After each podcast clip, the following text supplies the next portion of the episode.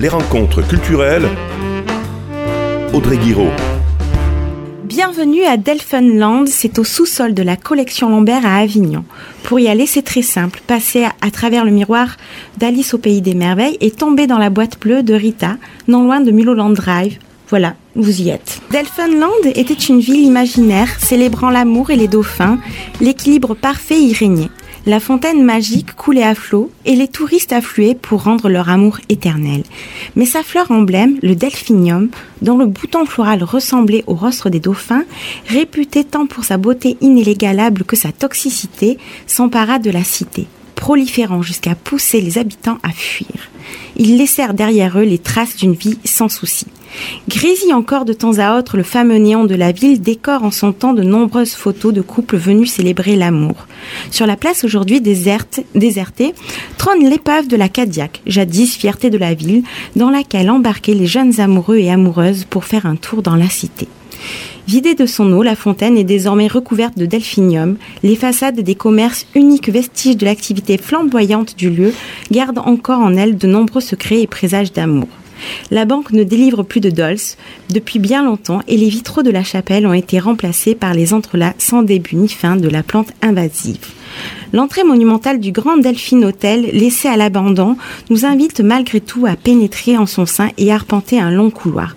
Sol en damier, frise néoclassique et voûte se mêlent maintenant, aux volutes du delphinium qui semble jaillir du plafond.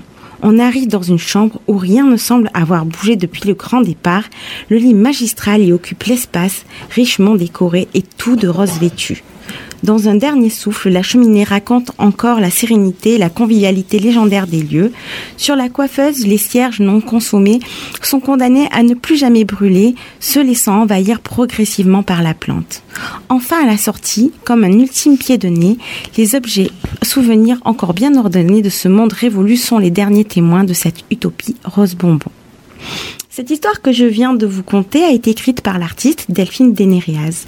Dans la lignée de Louise Bourgeois ou Annette Messager, ces artistes qu'on appelait les brodeuses et qui utilisaient des gestes techniques qui rappelaient qu'on voulait d'elles uniquement dans l'espace domestique et qui s'en sont servis pour entrer dans le champ de l'art contemporain et euh, qui ont su conquérir les grandes institutions.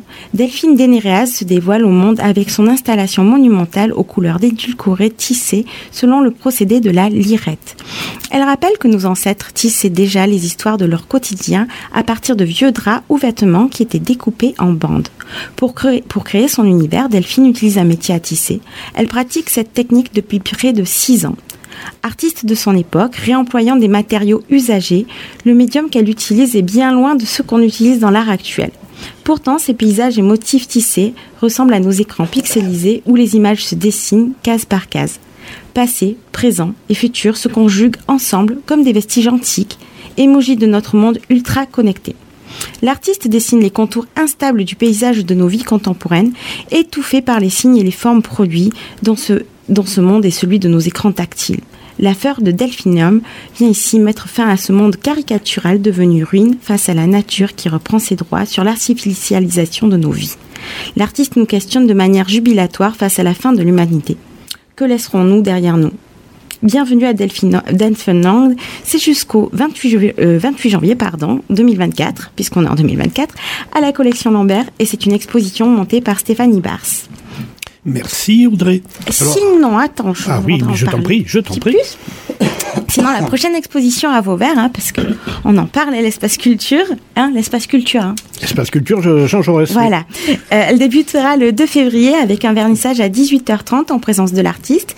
Il s'agira de l'éco-artiste Emeric Jacob, que ah, vous connaissez peut-être, oui, euh, avec son exposition Émergence, un travail lui aussi sur le réemploi des matériaux abandonnés. Vous venez d'écouter Découverte culturelle, une chronique réalisée par Audrey euh, Guiraud. Vous pouvez la réécouter sur le site internet de Radio Système ou sur la plateforme euh, SoundCloud dans la playlist Audrey Guiraud Découverte culturelle.